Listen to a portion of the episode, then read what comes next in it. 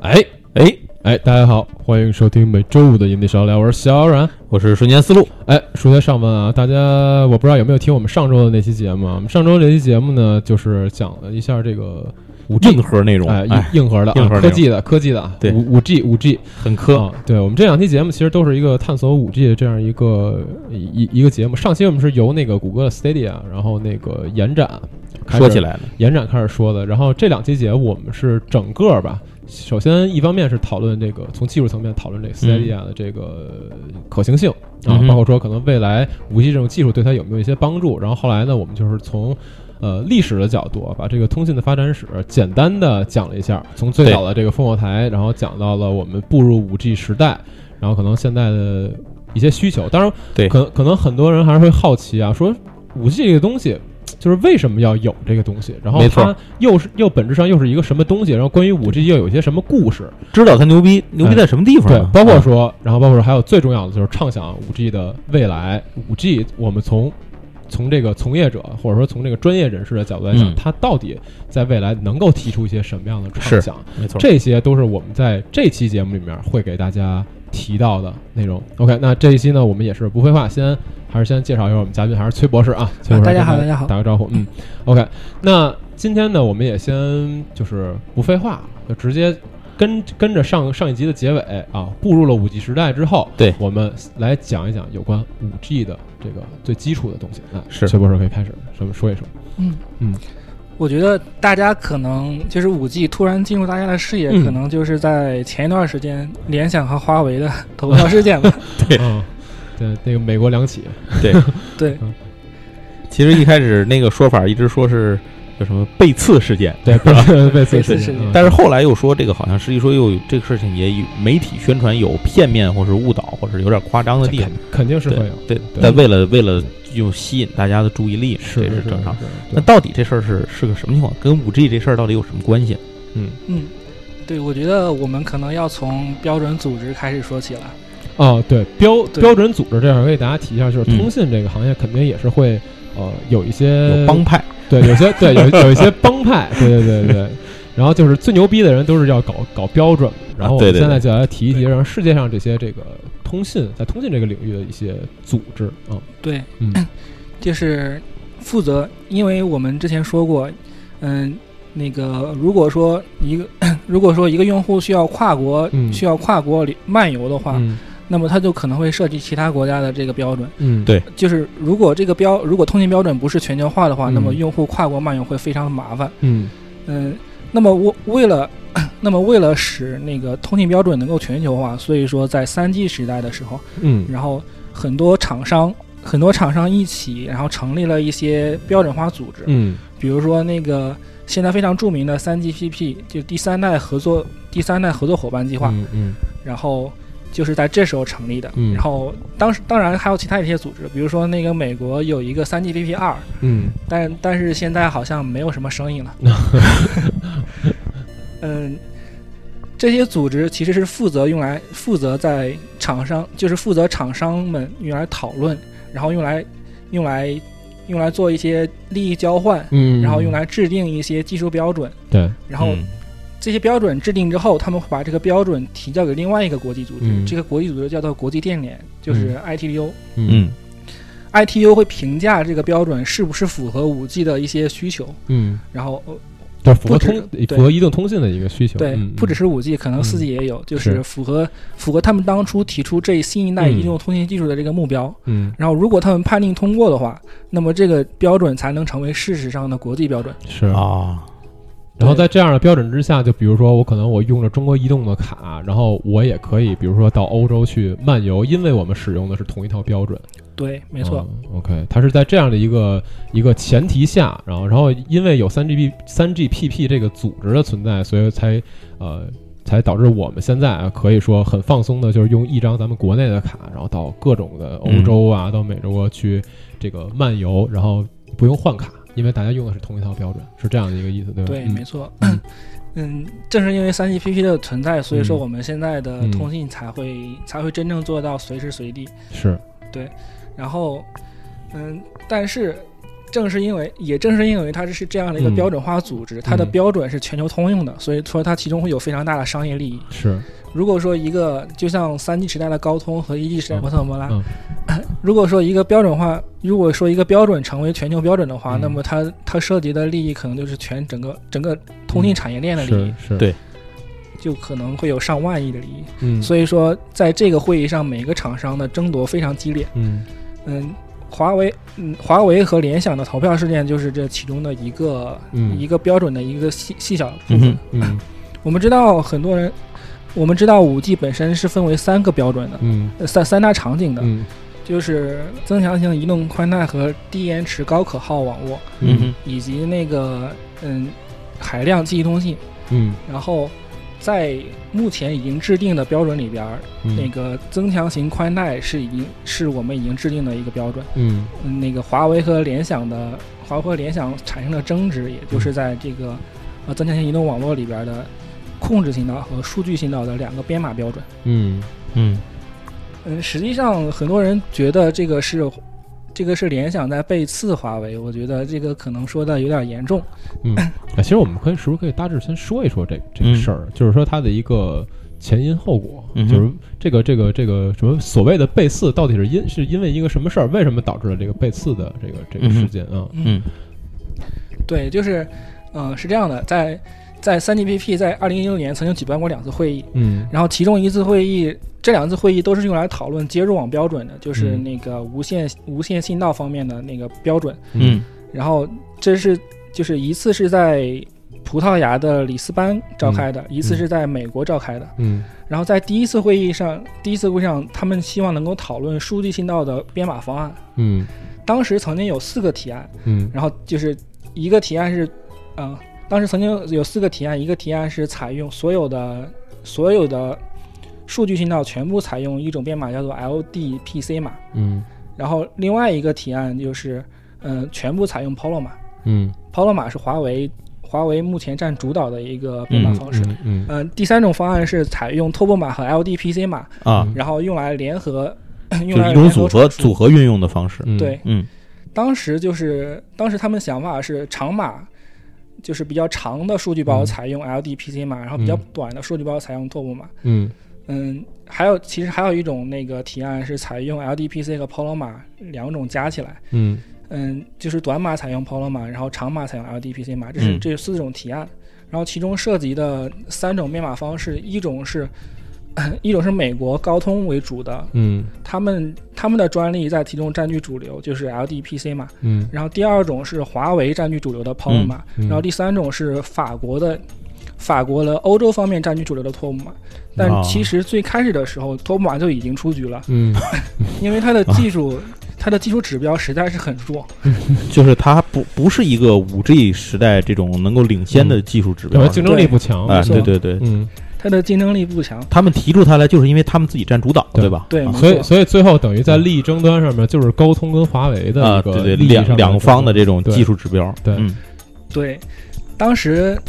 嗯，其实单从单纯从技术角度上来说、p o l o 码和 LDPC 码各有优势。嗯嗯嗯，长码方面，LDPC 码是毫无疑问的占据主流。嗯在短码方面，Polo 码也是毫无疑问的是最最好的方案。嗯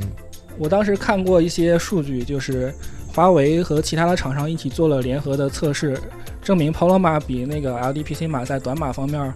嗯，计算复杂度降低了百分之九十。 哦，我操，降低了百分之九十。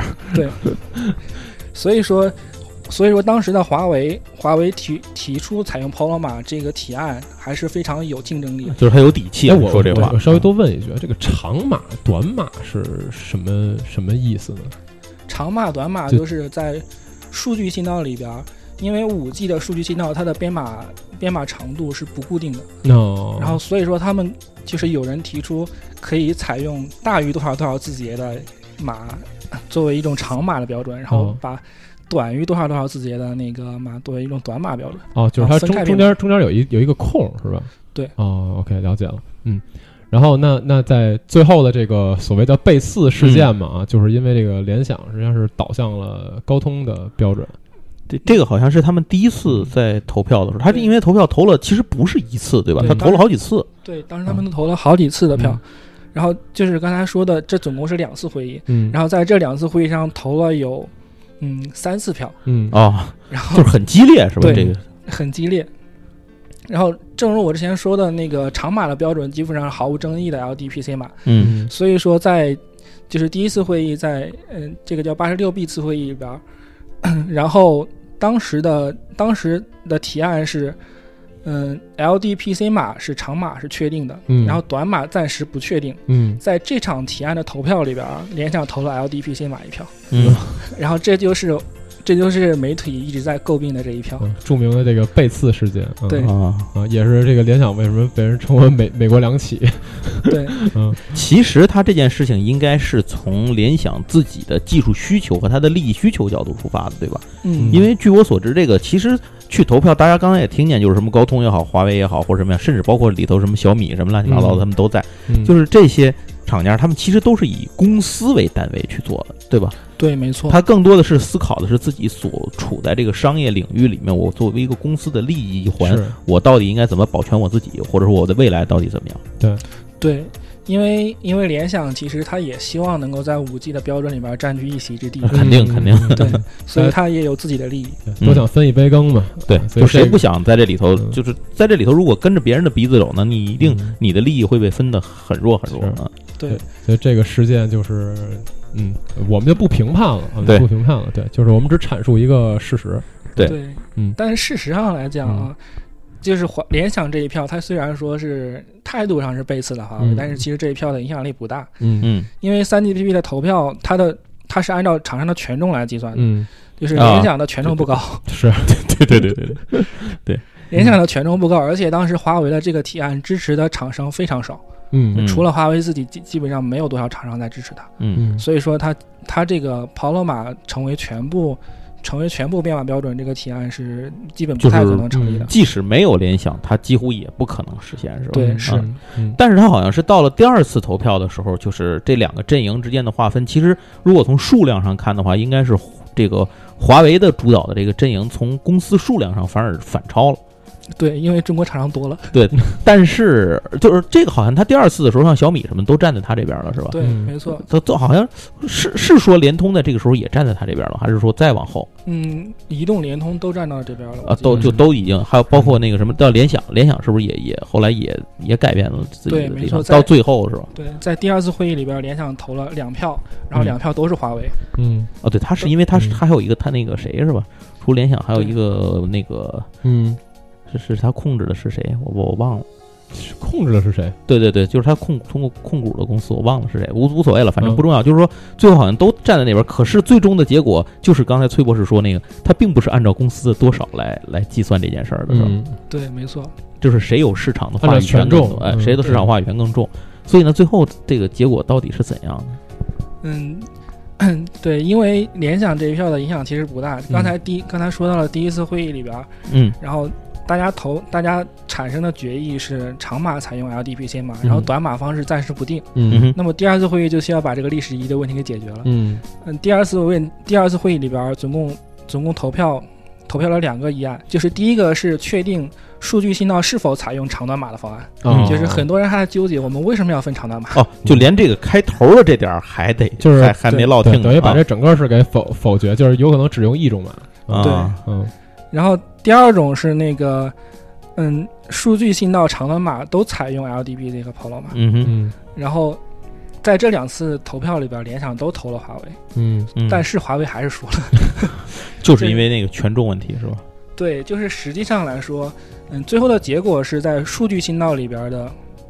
在数据信道里边只有一种只有一种编码方式，就是 LDPC 编码方式。嗯嗯然后在控制信道里边采用了 Polo 的编码方式，哦，就是在这三次在在这在这两次会议的三次投票之后，然后在在控制信道方面又产生了一次投票，然后在嗯这次投票里边，所有的中国厂商都站在了华为一边。嗯然后啊，我我记得我听到的一些小道消息说，是因因为这是一个国家战略，嗯然后所以这个必须要拿下。啊，当然，实际上 Paloma 本身的性能也是非常好的，就嗯在嗯控制信道里边，它的可靠性要比 LDPC 码要高很多很就是它多。不是没有道理的去嗯去胡来，对对吧？对，从技术角度上来讲，它也是应该成为那个控制信道标准的。就不啊就是说不是抱团儿，他他对只嗯是就说它这确实有用，啊对，他只是说这个个技术确实还是好，对嗯，嗯不是一种刻意的抱团行为，嗯对，嗯所以说联想投票导致华为输了 Paloma 这个这事儿是不成立的。对，嗯，但是新闻媒体喜欢这么说，嗯， 它有卖点啊，这个这个事儿对 drama 呀，它 dramatic，对你知道吗？对，所以说就就是就总要去制造一些这种这种这种对东西，嗯，对嗨， 反正这件事儿大概就是这样吧，大家明白这个所谓的这个贝四事件嘛，其实严格意义上讲不存在啊，就知道这么一个事儿就行了，然后也别再别再讨论它了。好，那好，那我们大概说完这件事儿之后呢，我们后面哎，咱们就还是进入到今天一个比较主要的环节，就是来嗯聊聊五 G 本身。啊对，聊聊五 G 本身，就是它这个这个东西当当时是为什么要提出这个标准的，嗯就是因为它到了这个时间段了，是吗？嗯嗯，从表现上来说，它是嗯到了这个时间段，嗯因为三 GPP 的三 GPP 的组织和 ITU 这两个组织，啊嗯，然后基本上每十年会推出一代新的无线通信无线通信嗯标准。那时间一代比较固定啊，对，虽然就对非常固定，时间上非常固定。嗯当然，时间上非常固定的内在原因是因为嗯，原始的那个通信系统已经没有办法满足那个、嗯哦，满足实际的需求了。那就就是是严格意义上讲，现在就是每十年之间还是可以把上一代技术开发，就是完全把它压榨干，是吗？对我们当然可以继续压榨上一代的技术，嗯嗯嗯但是但是上一代技术的如果继续压榨下去的话，它的性价比不高。哦，嗯就是可以，但没必要。对，嗯，OK，嗯，我们我们我们如我们还不如继续那个开发继新续的开发新的一个技术。嗯明白嗯就比如说我我这边有一些数据，在二零一六年底的时候，LTE 系统已经覆盖了大概二十一点七亿人，嗯然后四 G 系统已经覆盖了世界上绝大部分的国家和地区。嗯哼嗯然后预计到二零二一年的时候，LTE 的连接数可能到四十三亿，嗯然后就是物联网设备在嗯二零二二年的时候可能到一百八十亿，嗯，然后嗯这这已经完全超过了 LTE 的负载能力、嗯 l t e 系统的负载能力，就是已经可知的范围内，它已经超标了，是吧？对它嗯肯定是已经超标了的。嗯嗯，就比如说现在现在大家可能会在路边上看到很多那种共享单车，嗯啊，对，嗯对，嗯共享单车其实它本来它本来是要用那个物联网技术的。嗯，啊，当然它现在实际上也是在用，啊不过无所谓了， 就是共享单车应该是就是已已经已经崩溃了，这个对，嗯在共享单车刚出来的时候，它对运营商的网络产生了很大的压力，是因为它它它每个单车都需要连到那个、嗯连到互联网上，才嗯能对让你的 app 才能连到连到那个对运是营单车上。但这事儿毕竟还是实现了，是吧？对这事儿实现了，但实际上对运营商的网络产生了很大很大的压力，嗯啊运营商为此付出了很多那个基站。啊，就是又对新新造了很多基站，对，嗯，然后那就是说，运营这个共享单车这种事儿，对于这些个通信运营商来讲，它不是个赚头，是吧？它是个嗯它是赚头，但是前提是你要能吃下这个蛋糕。啊嗯如果说市场爆发的速度大于你自己的技术增长速度的话，那可能就会有人来投诉了。嗯啊啊，嗯所以说，同时这个是其中的一个场景，就是需要很多的物联网的连接，嗯，然后现在的那个 LTE 系统是没有办法做到的。嗯。嗯，而且在我们的日常生活场景中，我们肯定是不满足于现在的这种连接速度的。是，就比如说嗯刚才在上期中提到的 Stadia，嗯，嗯，Stadia 它是要求很高的延迟，嗯，呃，不也是要求很低很低的延延迟，迟，很低的对延迟，嗯要求很低的延迟。然后这个这个延迟在4 G 的网络里边是做不到的。嗯嗯，这个倒不是因为这个跟基站的覆盖没有什么关系，是就是纯粹是因为技术标准它做不到这一点。嗯然后比如说在未来的时候，现在的其他的场景里边也有很多的需求，比如说在电网嗯电网里边的发电机组，然后他们可能会要相位同步。嗯嗯，然后这种相位同步就是对对延迟的要求非常高。嗯，如果这种相位同步需要通过移动通信系统来实现的话，嗯那么它的它的标准应该在应该在一毫秒以下，我记得是。啊，那就差嗯那就五 G 就差不多就可以做到了。对，嗯，嗯，所以说 现在的现在的司机里边同样做不到这一点，嗯嗯而且在以后的那个可能的自动驾驶里边，嗯，自动驾驶里边高级别的自动驾驶是非常需要很低的延时，对需要很低的延时来自动规划网、自动规划路径，嗯然后也可能通过这个低延时来做到一些防撞，嗯然后嗯所以说他们也会对延迟有很强的要求。嗯就是，呃，我们通常说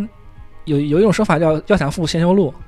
对， 嗯要想实现这种场景，当然四 G 网络肯定是做不到的，所以我嗯们需要五 G 系统。是是是哦，所以现在等于就是说，总的来讲还是因为四 G 整个在可预知的范围之内，它的技术力已经没有办法去承载可能我们未来的一些发展的方向了，嗯哼所以这个时候必须我们提出一个新的技术标准，然后来做一个。呃，来来来做出五 G 这个东西是这样的吗？对，嗯没错。嗯嗯，OK，那这个这个大概就是五 G 这个技术提出的一个原因啊。那下面我们可以就是就五 G 这个技术本身，就它的性能，我们来大概的聊一聊，比如优势、劣势啊之类的。嗯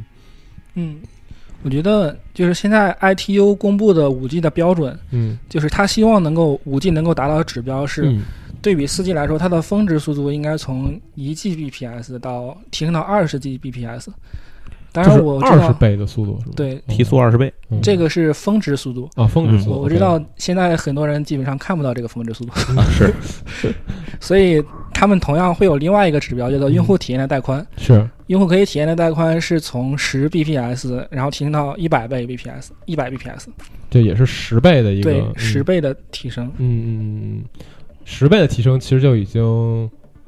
我、想象一下，其实都已经已经觉得很就是很不一样了。我我们可以举一个非常简单的例子，比如说像现在我们拿手机 FaceTime 嗯哼，啊，其实现在 FaceTime 的话，它延时也是蛮，还是还是很明显的，就是肉眼可见的那种那种延时。但如果能再提高，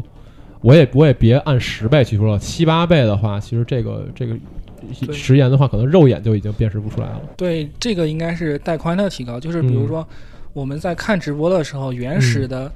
原始的十 bps 可能就只能看到一个幺零八零 p，嗯然后在一百 bps 之后，可能四 k 视频就会非常流行。嗯嗯嗯。然后也有可能说是以后的 VR 系统、嗯增强现实或者虚拟现实系统嗯会依赖于这种带宽，嗯，会有很很好的表现。嗯嗯还有一个指标是它的频谱利用效率提升三倍，并且可以支持更快的那个移动通信、嗯移动通信的目标。嗯比如说你在高铁上也可以毫无毫无延迟的体验到五 G。嗯，当然现在四 G 做到了，是因为它在高铁里边放了基站，以后嗯可能就不用放基站了。哦，真的就就是吗？可以把这个都顶掉是吗？对哦，他们的目标是这样的。哦，目标是这样的，做不做得到再说。嗯，对对，但是如果照这个技术这个方向去验证发展下去，肯定是应该是能做到的，嗯嗯嗯只是时间问题嘛。是是是，对嗯，就可能短期之内还是看不到这对，个。哎我我特别好奇，在高铁上那基站大小跟咱放在楼上那基站大小一样吗？嗯，不一样。他们这种叫做小基站，我不知道你们有没有注意。嗯嗯其实在，其实，在很多楼里边有小基站，就是大概是一个圆形的盘子，然后嗯放在那个楼顶上，就是放在自己的自己的这一层的那个走道里边那个头顶上。哦，，一个圆形的盘 子，对，对主要是这种圆形的盘子东西太多了，是是是 是，它因为它一说圆形盘子，我老想到那个天线，就那个啊就那个对对对那个东西啊。对，对嗯，其实好像也就是从功能性上讲差不多，对，对，嗯你感觉它满足的好像是差不离的事 儿，啊对对对，我以为是我想到小时候管那个，就是好小时候好多楼上有一个那个大的嘛，大的那个圆盆，就管那玩意儿叫大锅。啊，无所谓，那现个在是卫星天线。对，反正现在有很多小锅啊，无所谓，这不重要，我们继续讲。嗯对，那种的，像像这种室内小基站，其实，在目前来说，呃，室内还是挺多的，因为嗯现在高楼太多了。嗯如果你不在室内放基站的话，单纯从外从室外的从室外，然后让基站传输信号到室内，它的衰减会很严重。嗯呃，而且现在的办公室里人一般都很多，嗯然后如果衰减严重，然后人还很多，嗯，这个时候就信号就非常信号非常差。差。嗯对，所以一般来说，在现在的楼里边都是有都是有这种小基站的。嗯，如果没有的话，就直接去投诉一下 就有。这太真实了。嗯这大概就是五 G 目前的，呃，我们希望能够达到的指标。嗯具体能够达到什么指标，还是要看运营商怎么怎么组网。嗯当然，这个希望达到的指标是我们在就是在 ITO 通过之前，它一定会做非常严格的测试的，嗯所以说不用担心这个指标，呃，指标达不到，只需要担心你的，只需要担心部署的时候，这个场景是不是很复杂，嗯它可能会有，就是场如果场景太复杂的话，它可能会对这个速度有影响，嗯嗯嗯，大概是这样， OK，那这样这样了解下来，好像差不多就是说，哎，简我们简单用自己话说嗯啊，就是啊更宽的那种带宽，然后那个更低的这个时延啊，然后就是可能我们现在能观看到的这个视频，什么从一一零八零 P 什么调到四 K 啊，对对之类的对都是可以在移动的设备上面去实现的。嗯然后未来可能还有更多的应用场景，那这个我们现在先先不聊，我们可以放在对一会儿那个畅想的那哎部分往后再往后放一再放去聊，因为我觉得嗯畅想这部分确实很很重要，可能很多嗯人没很错也很关注这个部分。没错没错对，OK，那大致是大致是这样。然后我觉得咱们现在有一个概念啊，就是是上期节目遗留的一个概念，我觉得嗯咱们这什时么候可地以方说一说，就是毫米波。 哦，对啊，上就是期还毫米讲波到因为毫米波雷达嘛，哎，对啊对对，上期聊的这个军事的这个毫米波雷达啊，然后呢，就是说留到这期说嘛。对然后我觉得咱们这块儿也可以聊一下，因为补好补完一下，对，因为好像是到了五 G 的这个通信技术的这这个时候才呃用到了毫米波的这个这个概念是吧？对，没错，嗯嗯因为我们之前的移动通信里边儿，如果想要提升，如果想要提升数据传输的速度来说，嗯就是有两种方式，嗯一种是提升提升自己能够在终端收到的信噪比，嗯，就是那个提升它的信可收到的信号能量，嗯嗯然后另外一种方式是能够提升它所能够使用的带宽。嗯嗯然后这个使用的带宽就是通过毫米波来提升的，哦，在五 G 里边儿，哎，毫米波是个什么东西呢？嗯， 毫米波是是一种新的波段，在现在的商用系统里边儿，我们目前采用的，比如说一到四 G 的无线通信里边儿，嗯我们主要采用了三百兆赫兹到三 G 赫兹的频谱。哦，就是用的是这个这个区间之内的。对嗯然后这个区间之内的频谱其实有很好的性能，因为它的覆盖面积很大，嗯而且它能够穿透一些，它能够穿透一些障碍，嗯就是比如说那个呃可以穿透一些一些那个车呀，嗯嗯然后像这些，所以说运营商会很喜欢这种频谱，因为它嗯不用布诺诺地站了。嗯然后，但是，但是现在的问题是，一到四 G 已经把这些频谱已经基本上用用完了。嗯然后，所以说，如果我们想要找新的频谱的话，就只能再往，嗯，再往三 G 赫兹以上更外面的找嗯。嗯对，嗯，因此， 因此，所以就是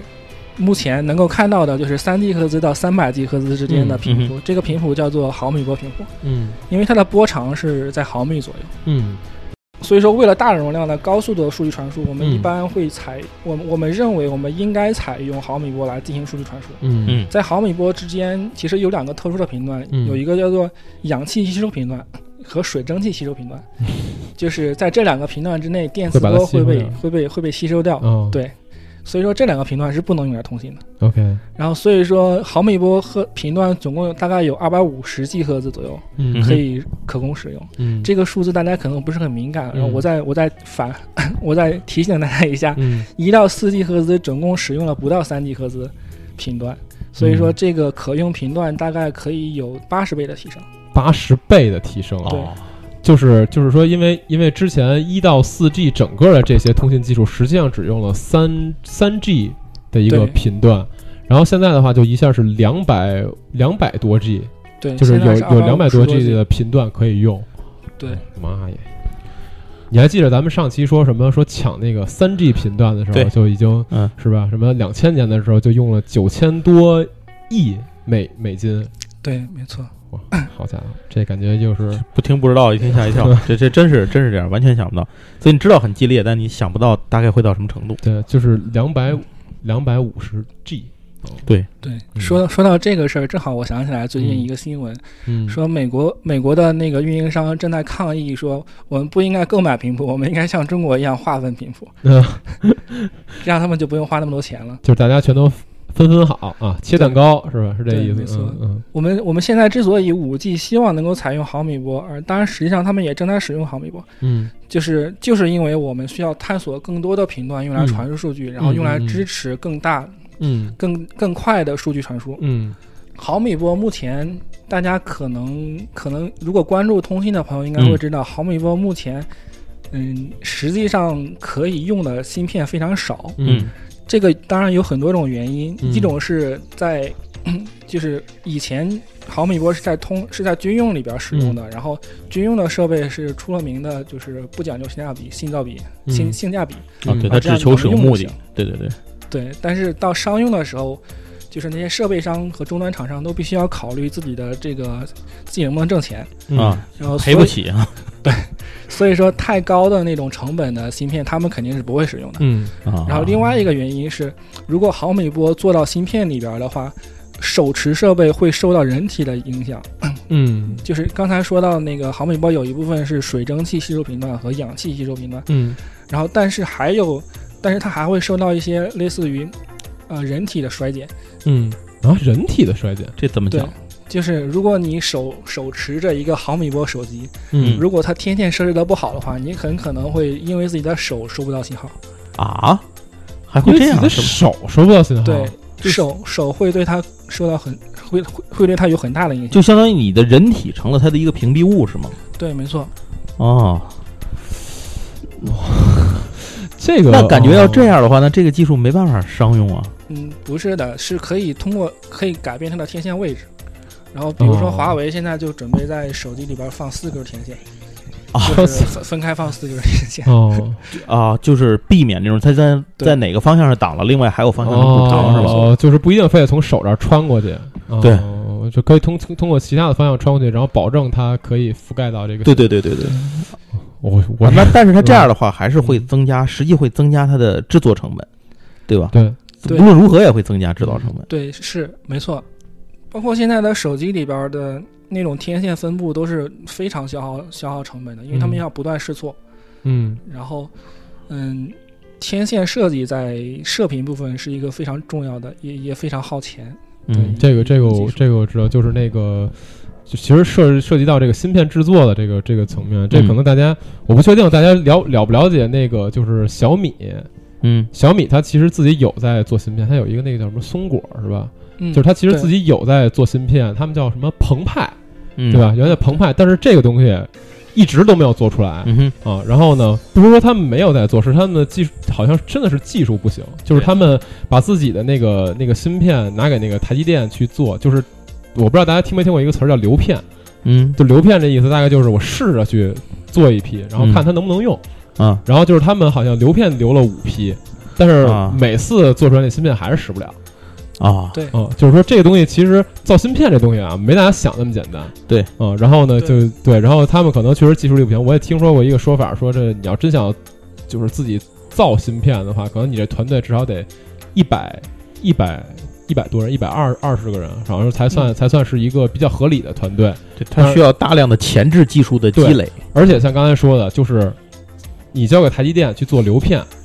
这个嗯成本其实是蛮高的。是对，对对因就因为其实每每一次流片啊，嗯，它跟你的数量多少没关系，它跟次数有关系，对，就是这个开模。价格是固定的。对，嗯它有一个开模，就因为你你那个芯片里边那东西非常精细、嗯非常精密，然后你要开模，它给你做这些东西的话，这个成本是高的，所以你是是是你留五十片，对吧？那有可能你这你这公司他们多少多少资产就出去了，对吧？对对对没错嗯，嗯但是他不这么做又没办法，又不行，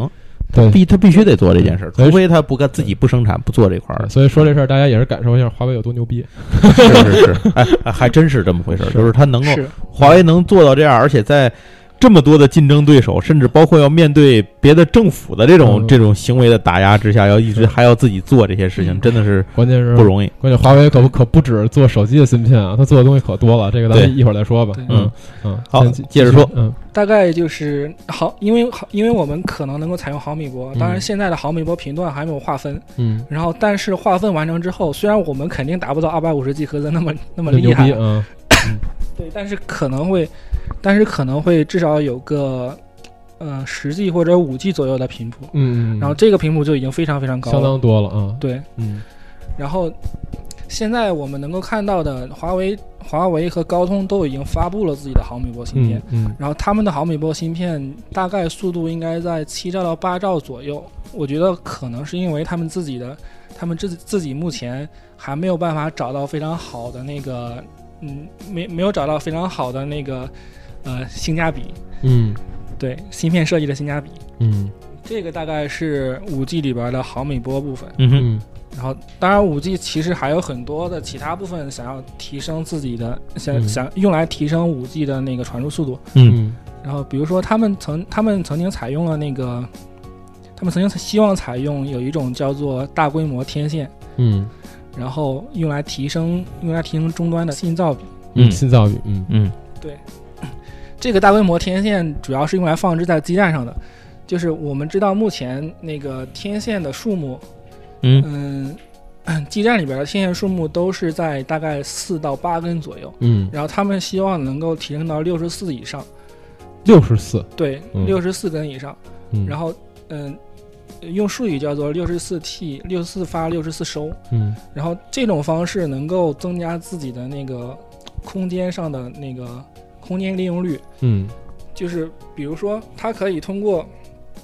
它可以通过区分自己的信道，然后能够达到六十四条数据路径同时传输，同时传输数据。大概哦，如果这样做的话，就是呃，数据传输速度乘以六十四。哦，那这个东西就是已经比刚才咱们提到的要宽很多了。你刚才说的就是四到八根儿天线，对对，这一下就翻了很多倍，啊，对翻了这个八倍或者十六倍。对，嗯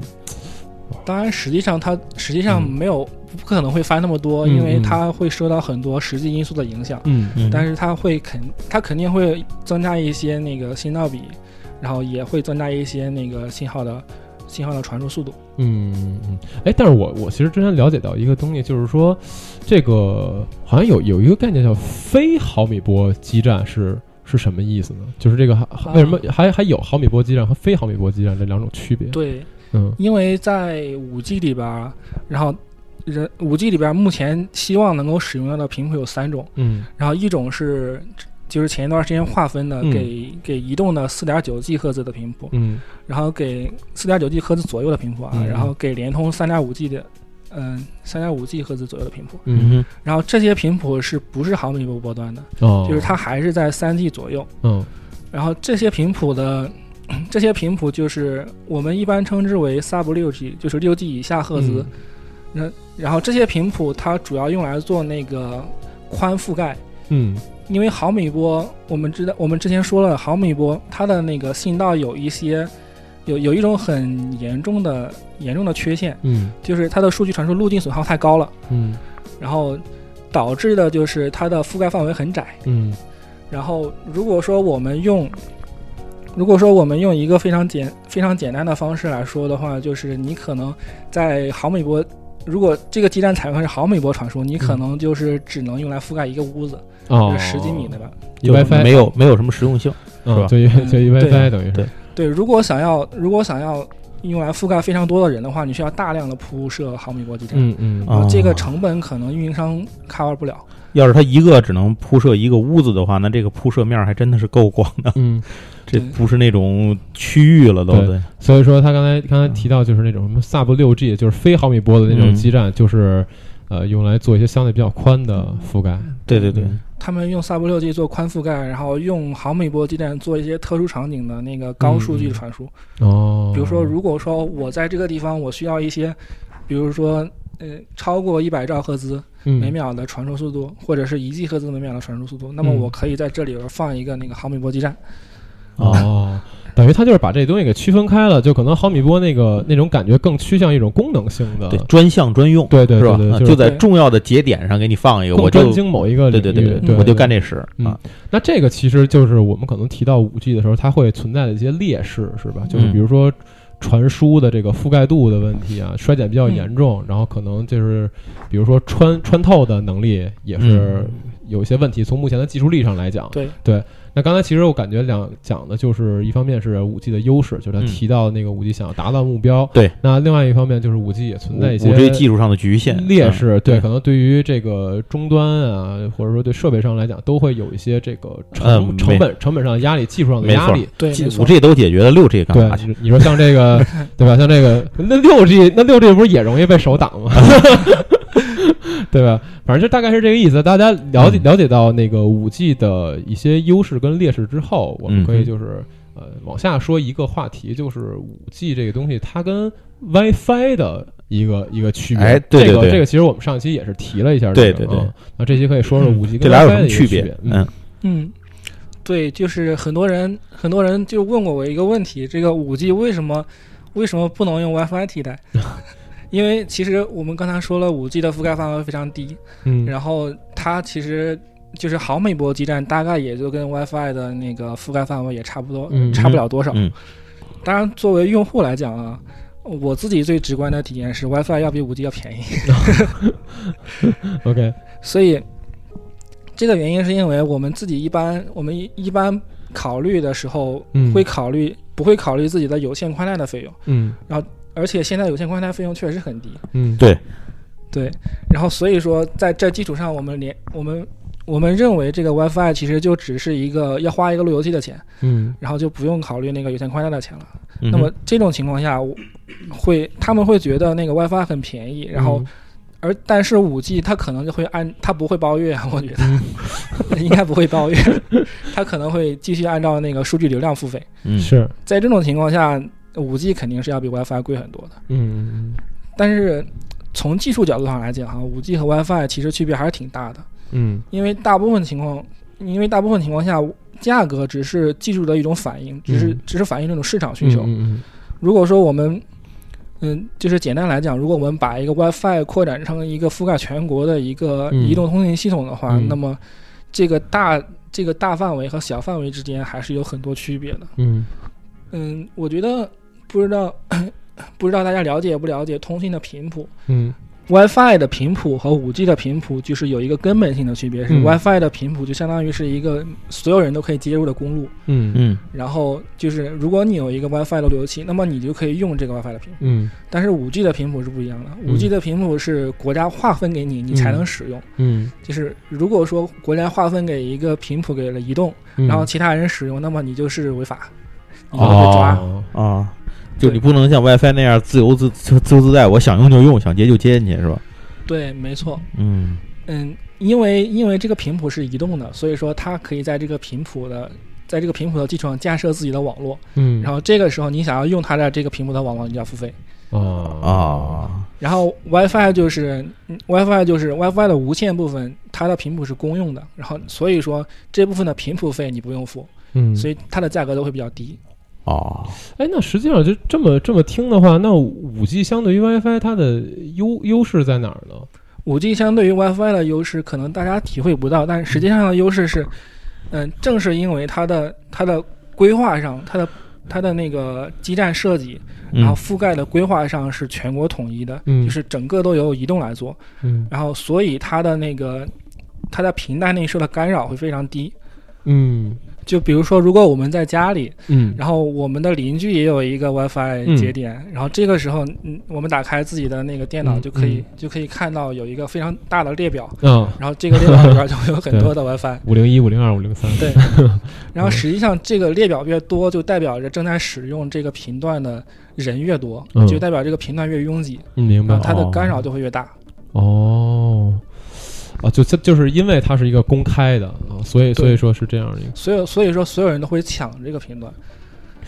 就是哦，就等于说，就是我们每个人接一个自己的那个盒子，但是实际上我们用的是同一个频段，是这是这个意思？对，啊，嗯，OK，了解了。然后五 G 就是因为它是专门划分的一个一个对频段，所以就只有说我是付费的人才可以用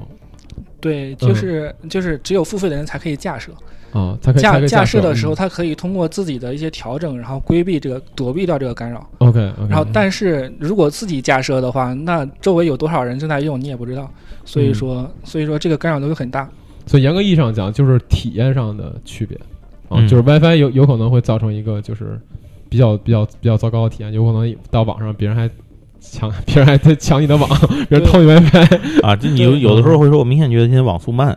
或者对是就就是其实就我是这我个到我到晚上的时候，经常有这个感觉。对对对对，嗯理论上来说，大家如果玩游戏的话，可能感受延迟。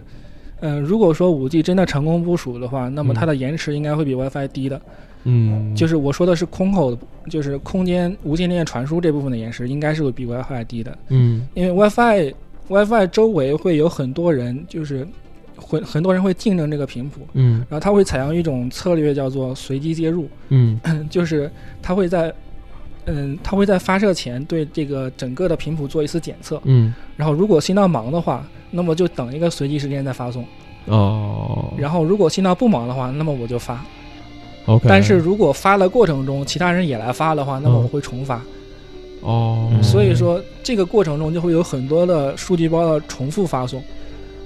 或者说是数据包的延迟。嗯，嗯，那么这种情况就会导致导致用户看起来就会觉得自己的延迟会非常高。明白，我明白明白这意思，就是因为它是一个公开的频段，然后有很多人在用，然后再加上你刚才说的这个这个情况，就导致 WiFi 的延迟其实是很很不稳定的，对对 WiFi 的延迟其实是很不稳定的。对，有可能有可能受到各种各样的因素影响。嗯对啊，但是五 G 如果是在一个比较呃统一的规划之下，它是可以去避呃规避这个问题，然后就对就是呃相当于在同样一个场景里面，呃五 G 相较 WiFi 来讲，它就是在延时这方面会做得更好，对嗯，可能速度可能速度上也会速度至少是差不多吧，嗯，速度这个要看那个、嗯看很多种方面，嗯比如说嗯运营商可能会对基站限速，那那你那就那就不会啊比那个 WiFi 就你更高无论如何 OK 它也就这么快了，是吧？ OK 啊 OK 对，上反正面封顶对了，啊反正就是短时间内的话，它一定它一定在延时这方面会做的比 WiFi 更优嗯秀一些，对。对然后剩下的就是可能我们再去比较资费啊，比较这个速度。那这个这个就是呃未来自己要去做的一件事儿。那对可能就是短期之内吧，还是说可能两三年两三年之内，五 G 应该还是 没有办法去。就是对比比比 WiFi 能给我们一个更好的体验，可能长期来讲没准儿对，说不好。嗯可能等到我我听说的那个国家的商业化节点应该是今年年底，嗯，然后所以说大大规模部署的话，可能要到两年或者两年以后了，嗯，然后这个个时候大家就可能能体验到五 G 的五 G 的整个的优势。嗯嗯当然之前可能大家还是体验一下 WiFi，嗯对，所以这个这个意思就还是说呢，呃，可能至少两三年之内吧，我们的生活不会因为五 G 而产生什么太大的变化。就是日然后常日常对生活部分对，啊。然后然后对它可能五 G 更更多的优势是要通过一个长期的方式去对体现的。对对对对，对那具体这个长期的优势是什么呢？啊，我们就可能下面要进入到这个畅想的一个环对节。对，就是到底五 G 这东西，当它被应用起来以后能干什么？对就是我们从一些可能日我们能想到的领域吧，去聊聊这个事儿。然后另外对打可能游，戏啊， 打游戏我觉得应该一定会受到五 G 的影响。对啊是就是至少从技术层面来对讲，对对对然后付不付得起费是另说的。对，然后呢，呃，另另外一方面，其实关于畅想这方面，我觉得咱们也可以把它劈开两两种不嗯同的，怎么讲一一种就是可能短期，嗯就是刚才我说的，可能两三年之内会不会有一些什么设想，然后啊更多的是放到一个长期，可能对 七这八个年技术的未。来还能衍生出什么东西？对，是吧可能七八年的时间，我们再去看它一个长期的影响，嗯因为说实话，三 G、四 G 不也是这样走过来的吗？啊，它对可能这必然必然。对时间长了之后，它这个影响就就就出来了。我们现在可以用抖音啊，可以随时随地的去那个移动支付啊等等这些的，都是一个长期的 结果，能打开共享单车呀， 对吧？对，嗯都是一个长期的结果。对，那下面对崔博士，咱们进入到这个畅想的环节。嗯嗯， 对于五 G 的短短期内的那个影响来说，我觉得可能会对，嗯我觉得可能会对通信行业的影响要比其他行业的感受要大得多，嗯因为其实，在五 G 的部署以及研究阶段啊，整个通信行业就、嗯基本上是都所有的那个研究所，然后嗯所有的运营商、嗯所有的那个终端厂商、嗯设备商以及上游的一些那个元器电件制造商，嗯对这些厂商都是在合力来做这个事儿的。嗯嗯，整个产业链可能会有好几万亿吧。嗯然后，所以说， 在我在国家准备部署五 G 这个节点来说，嗯他们的包括公司的市值，嗯然后包括自己的研发投入，嗯，包括自己的那个期待感以及宣传，嗯哼嗯大家可能也都感受到了，就会是感受到的非常多。嗯嗯嗯，就是各种各种各样的。其实我们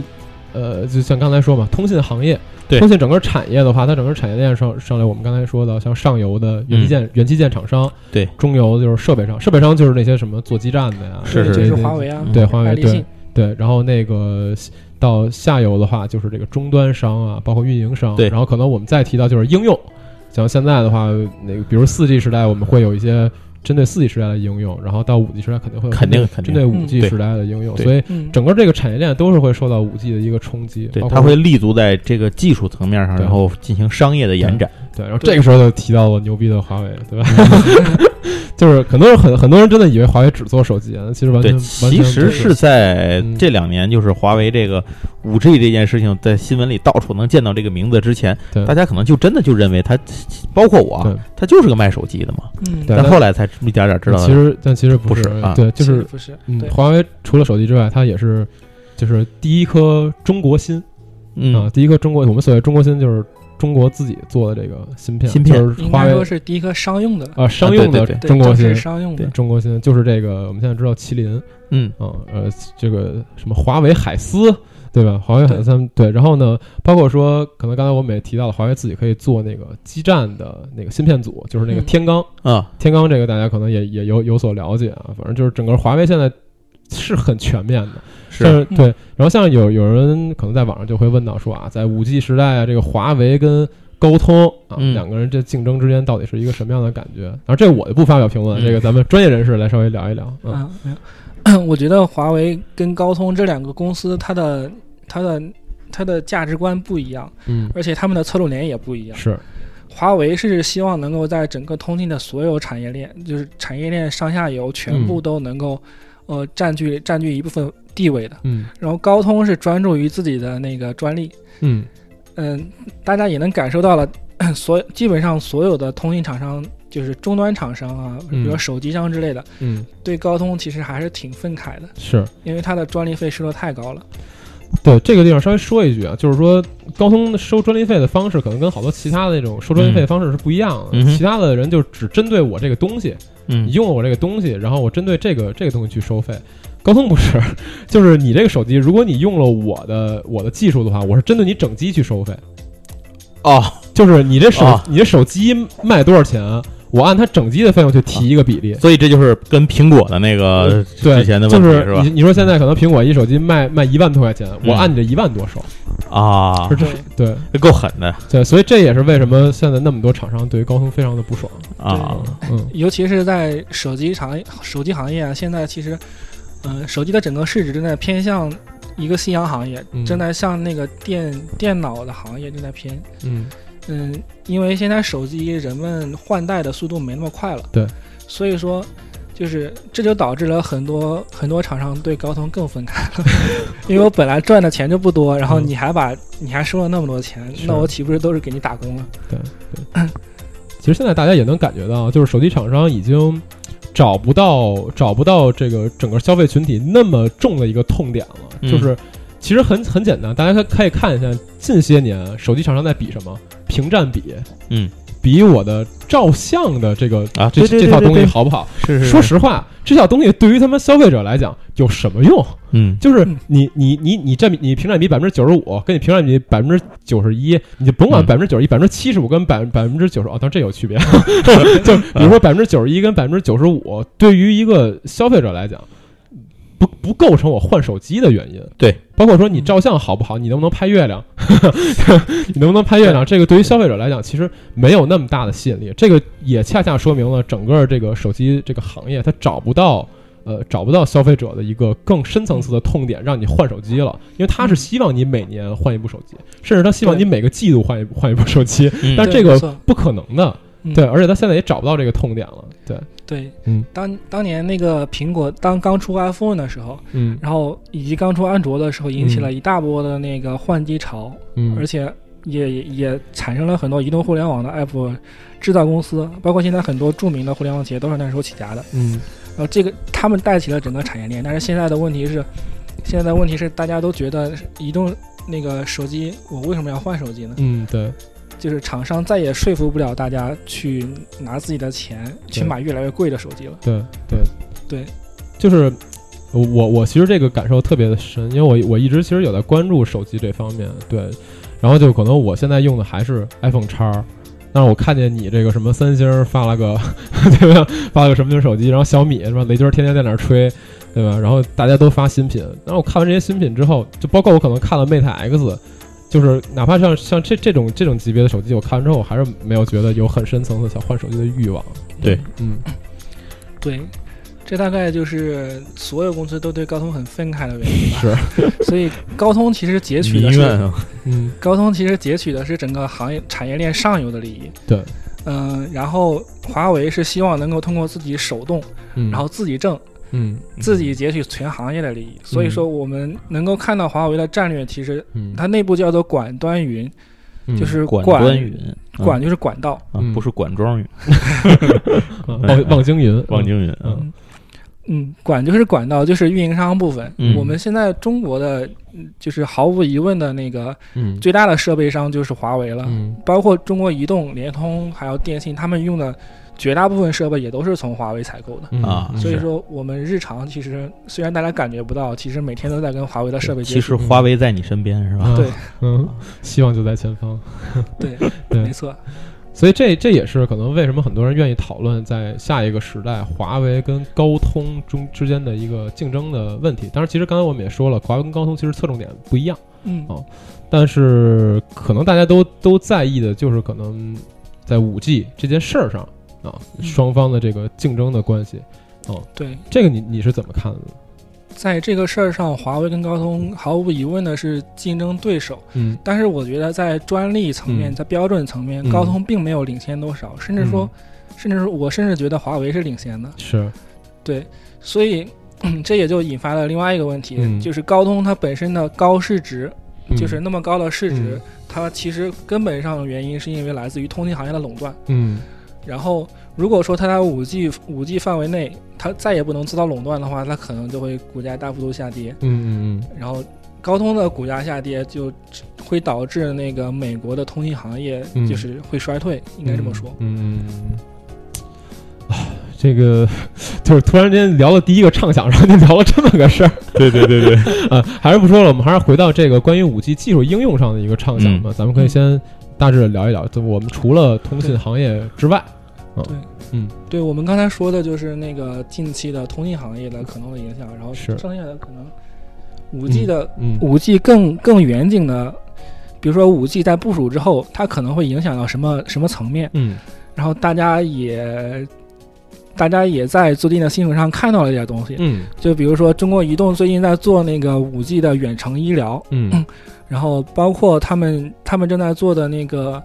嗯、五 G 下的 VR，嗯，就是那个虚拟现实以及嗯增强现实的这部分东西，嗯嗯也都正在做，以及那个五 G 用来支持的那个三百六十度的直播，嗯三百六十度的直播，就是 VR 直播是吗？嗯，三百，六十度的哦，还不是不是 VR 直播，是那个三百六十度镜头那种吗？嗯，三百六十度镜头，全景全景直直播对哦但是它那个好像这个技术现在，因为我知道在 Facebook 上是可以用的嘛。嗯它 Facebook 是支持那个三百六十度直播的，但是好像嗯咱们在好像新浪那个不是微博好像也行吧，我忘了，嗯，反正微信是不行，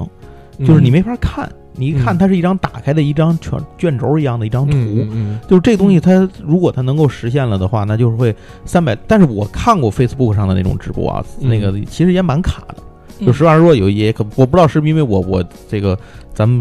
因接为收端的因为接收端你的网速不 行，对接收端的这些问题，嗯反正我我是觉得就这个东西它后面那三六零的这个直播后面就会变成那种就是很流畅或者是很自然的这种这种方式吗？如果用这个技术的话，如果用五 G 的话，我我个人觉得是可以变得很流畅的，因为它确实能够，就是因因为我们实际上在直播过程中，嗯，直播机现在连的一般都是运营商的那个移动网络，嗯它它现在用的是那个嗯直播车，嗯，然后前端用的是那些那个嗯连接的那些那个。嗯摄像机，嗯无线摄像机，嗯然后这些部分， 这些部分都是要通过运营商的网络，而且运营商的网络其实是一种瓶颈，嗯它它没有办法传快传递那么快的数据。嗯，虽然说它确实能够传一一些数据，但是它没有那么快。 OK，对，嗯，明白了。那它其实就是，嗯，怎么说？哎，那我刚才提到说像 VR 直播这种有可能吗？ VR 直播是、嗯大家觉得都是很有可能的，嗯，因为我记得现在之前看过 VR 设备的介绍，嗯嗯，然后它要求的，它要求的 VR 设备是现在双眼的分辨率一般是在一百八十幺八零 P 左右，嗯幺零八零 P 左右。幺零八零 P，嗯，对，然后嗯，这意味着你视频传输的，你视频采集的速度一定要高于这个。嗯然后而且中间如果要实时传输的话，中嗯间呢就是你经过的每一个网络节点，它的速度都不能低于这一部分。 OK 所以，说，如果想要通过移动端传输，比如说嗯移动的无线的摄像机，嗯或者是那个无人机、嗯无人机摄摄影，嗯然后这一部分都是一定要用到五 G 的。 ，OK，嗯现在四 G 是现在四 G 的速度是不足以支持双眼幺零八零 P 嗯嗯，嗯那么高，当然四 K 肯定是做不到的。那等于就是说，呃，在这个场景下的话，那实是不是像那种移动的什么 VR 眼镜啊之类那种也是可以完全成立，就是摆脱现在这种线材的这种感觉，做一个嗯移动的这种 VR 眼镜，在五 G 的技术之下也对是可以，的。这也是有可能的。嗯就是如果如果要做一个 VR 眼镜的话，那么它、呃、眼镜是一种可穿戴的设备，嗯，就像手表一样。嗯然后嗯嗯一般一般可穿戴设备就是在现有的规划情况下，科技公司一般都会认为它应该与手机相连，嗯然后要么是直接用与硬伤网络相连，要么是与手机相连，然嗯后才能连上连上互联网。嗯然后所以说它中间。和之前说的一样，它一定会经过运营商网络，而且运营商网络如果速度慢的话，它一定是一个瓶颈。啊。哦，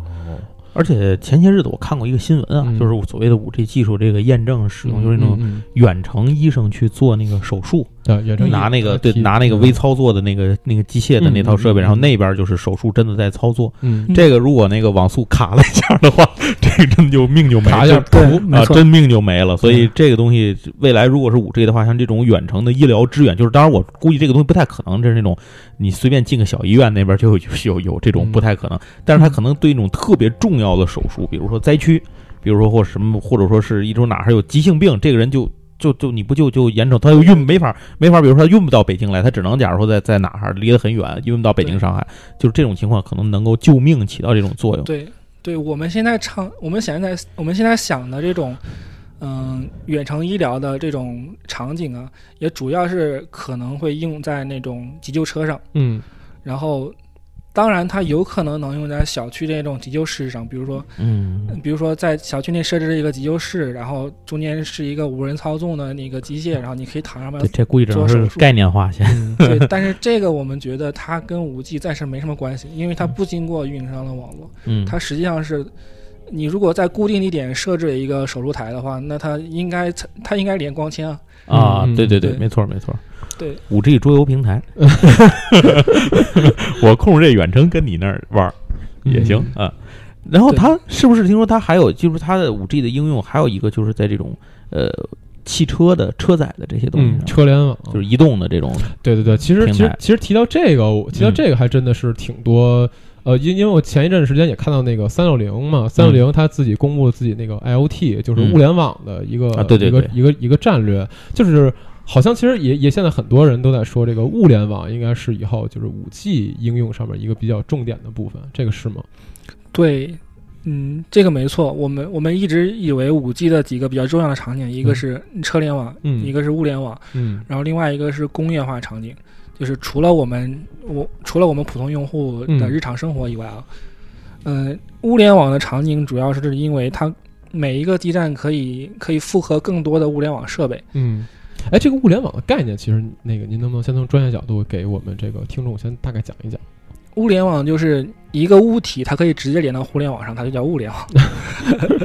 嗯当然，这个这个概念是这样的。但我可以说几个比较比较好的例子，嗯，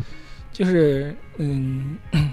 移动单车嗯这是一个，嗯，就共享单车这是一个。嗯然后另外一个是，比如说现在的现在的那种远程控制那种物联网的空调啦，然后物联网的电灯啦，这些都是。哦，哦就是相当于它它里面就是有一个芯芯片是吧？就它里面里面就有一个可以联网的芯片，然后让嗯这个物对品可以连到网上，从而对它去进行一些控操制操作，啊。对，或者就说是接收数据什么之类的。对，哦，就是这这个就是无人那这么说的话，无人驾驶汽车是不是会会能够应用到这个东西？没错，无人驾驶汽车其实严格意义上来讲，它是属于物联网的一种。嗯嗯嗯，因为如果你真的无人驾驶的话，那它一定需要从互联网上采集一些路况数据。对啊，对对，它是对实时变动的嘛，对对对吧？啊，因为我我记得前些日子不是说在在哪个海淀公园还是哪儿，嗯不有那个百度的那个无人车体验，嗯嗯嗯，它那个什么智能公园系统的一个体验，就所以我才突然想到这件事情。现在这种无人车的技术，呃，如果假设说五 G 达到商用了啊，这个东西，那无人驾驶的这个汽车技术会真的能够在一定场景下实现这种可以运作了吗？还是说现在的其他技术并没有成熟？嗯，就是我觉得无人驾驶这个其实是有点类似于一个一个技能树，嗯然后五 G 只是其中的一个添是加点是是，一针儿啊，对对，因为因为那个就是。因为提到这个自动驾驶的时候，我就想到，就是我记得谷歌是之前有一个项目叫嗯 Sideway Labs，、嗯就是他们在加呃呃在加拿大，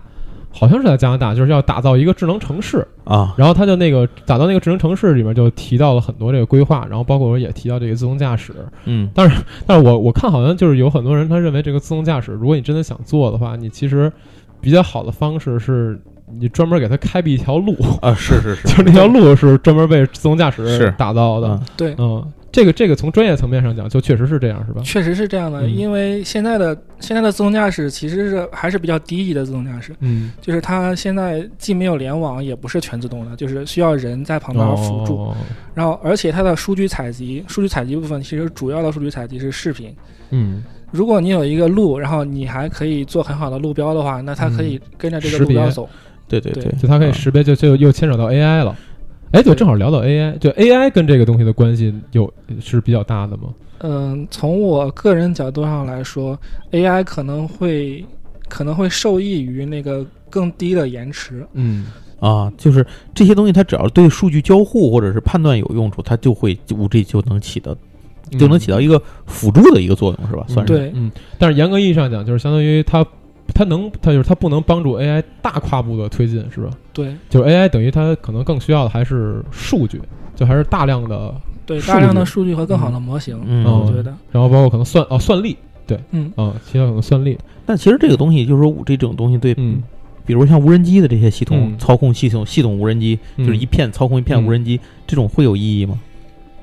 它会有帮助吗？操纵无人机，嗯，那要看怎么操纵。嗯就就是你比如说那种，呃，因为我我是为什么想到这件事儿，嗯是因为亚马逊公布了一个黑科技嘛，之前就有嗯它就公布过嗯那个就是配货配送飞艇，嗯然后那个无人的那个配送飞艇，它那个嗯飞艇里头装的有那个配好东西的那个无人机。嗯，然后比如说它飞到望京，假如说到望京了，嗯嗯到嗯到望京望京站上头，咵一开门出来一片小飞机，然后有的到望京东的，有到浦东的话都给你送过去，然后最后一回来一收收进去就走了。但这个的话，它不就得在这个飞艇的范围内由它去控制这些无人机去导航，往什么地方放对什么地方扔？这个是不是就它就需要那种实时最高效的传输？对，，这个是需，这个是肯定需要那个运营商网络的。一延迟多扔过一站地。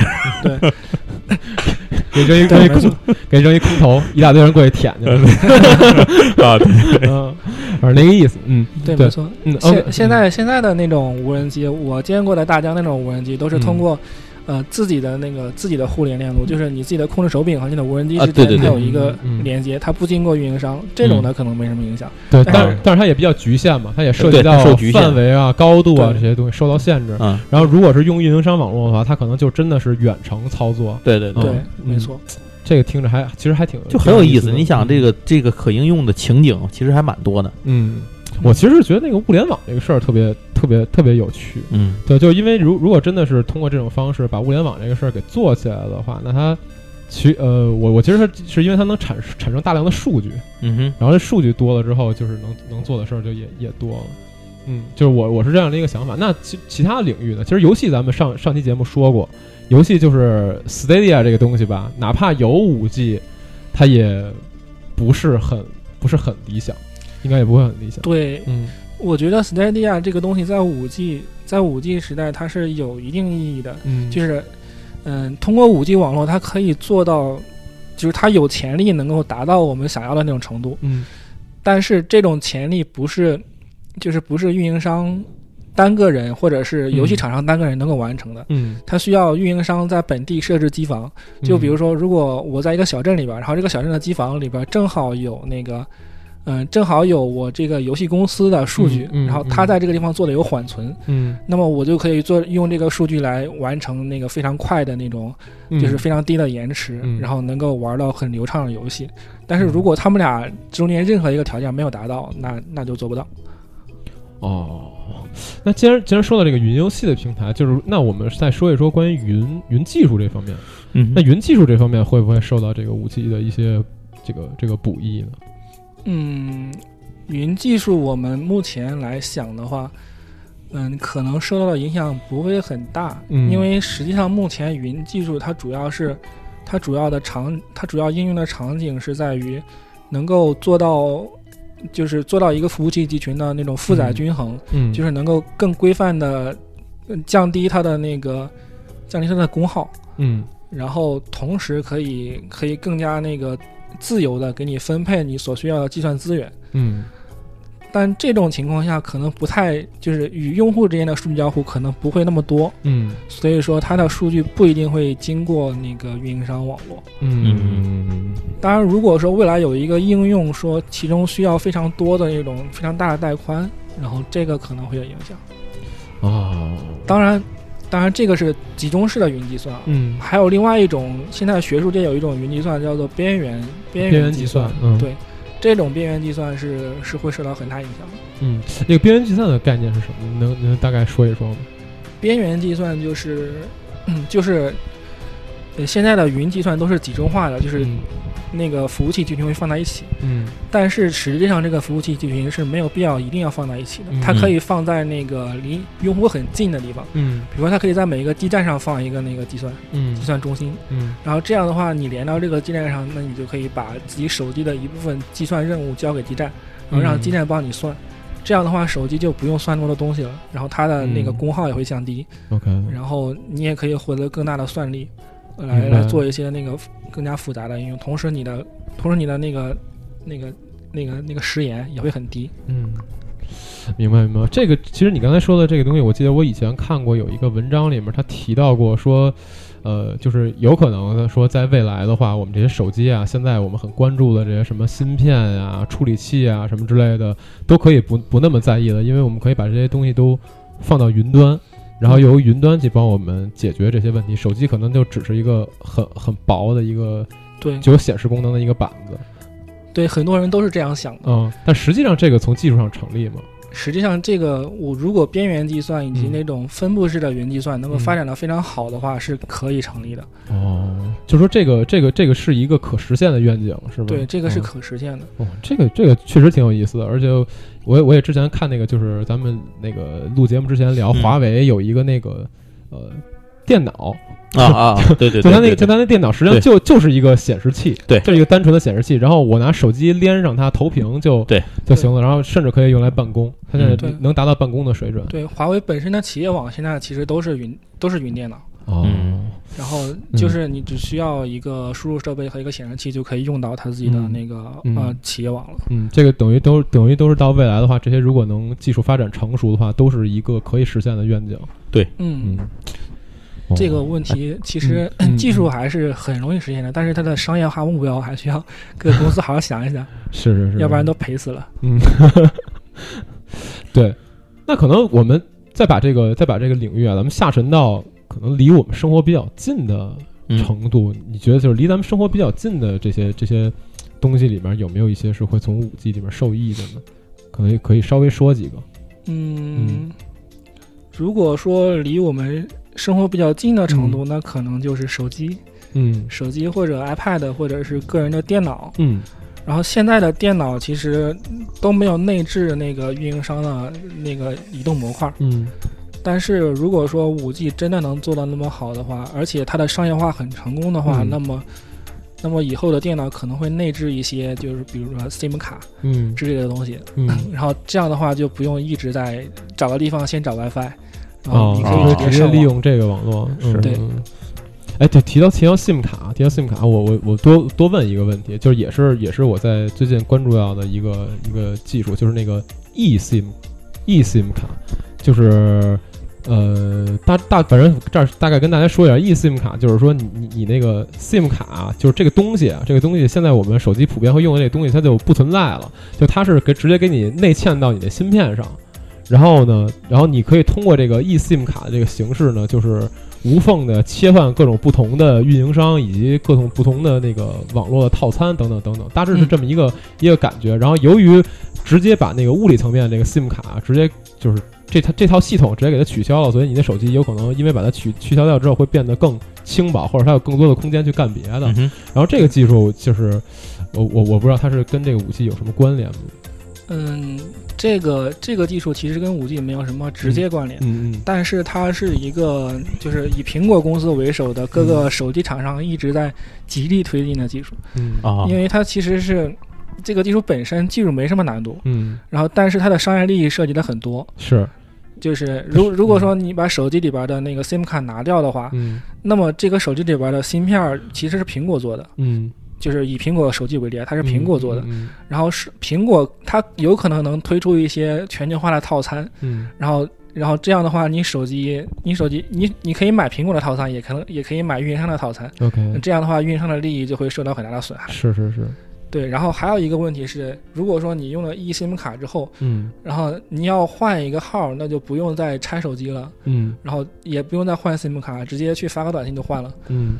或者是换一个运营商，然后嗯这样的话会导致用户的流动流动性很大。嗯就是如果我们知道现在